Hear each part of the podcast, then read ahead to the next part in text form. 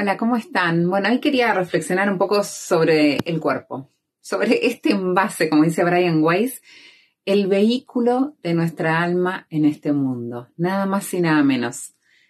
No somos un cuerpo, somos un alma adentro de un cuerpo. Desde ese momento en que empezamos a entender y a despertar conciencia, podemos empezar a proponernos, en vez de juzgar el cuerpo, tanto el nuestro como el de los demás. ¿Cuántas veces nosotros decimos, bueno, no, hay que ir juzgando los cuerpos de los demás? De hecho, me parece fundamental no estar en la crítica del cuerpo del otro, es una locura. En general, ¿no? Obviamente, hablamos siempre de nosotros, no del otro. Si estamos haciendo eso, pero fundamentalmente también démonos cuenta que lo hacemos nosotros con nosotros mismos todo el tiempo, juzgar nuestro cuerpo. Y eso está mal por donde lo miremos. Primero porque por estar en un juicio de valor no lo voy a lograr mejorar desde ese lugar y porque realmente tenemos que empezar a entender y a trascender este cuerpo para entender que alguien lo habita y que somos nosotros mismos. Y que si realmente nos preocupa y nos ocupa nuestro cuerpo, que es el único lugar donde vamos a habitar toda nuestra vida, es el único lugar donde vamos a vivir toda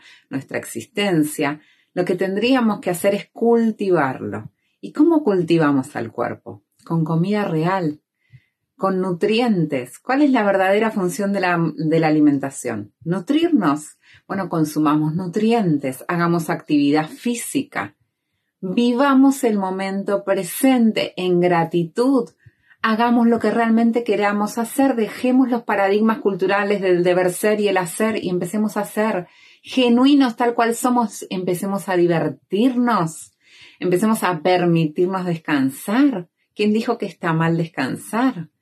Entonces, cuando empecemos a estar bien de adentro hacia afuera, todo empieza a cambiar. Y desde ese lugar vamos a poder habitar el cuerpo de acá desde hoy y para siempre que tanto anhelamos. Porque como todo cambio y transformación, requiere un plan de vida, pero un paso a la vez. No podemos pensar en el futuro y en el resultado sin entender que la transición se hace con una meta corta. Es mañana me levanto de repente y digo voy a empezar a caminar. Mañana voy a la verdulería y me traigo todas esas cosas ricas en nutrientes. Es decir, hoy lo hago, mañana hasta ahí. Y después pasado continúo. Y es un pasito a la vez y tampoco tienen que ser todos los días iguales y tampoco tienen que ser todos juntos. Me puedo poner metas cortas, precisas. Yo trabajo en el programa Vitalmente Liviano, que justamente trabajamos sobre habitar nuestro cuerpo saludable. No desde un patrón estético y cultural, cuando siempre preguntamos cuál es la verdadera motivación, qué obtienes a cambio de ese cuerpo anhelado. La respuesta siempre es la misma, siempre es salud, eh, motivación, poder jugar con mis hijos, vivir sano, estar seguro de mí mismo, nunca es una cuestión estética, siempre es algo más profundo, que es lo que de verdad buscamos, nos merecemos y podemos vivir cada día. Así que a eso los invito, a aperturarse, a nutrir su cuerpo en todas sus formas y disfrutar.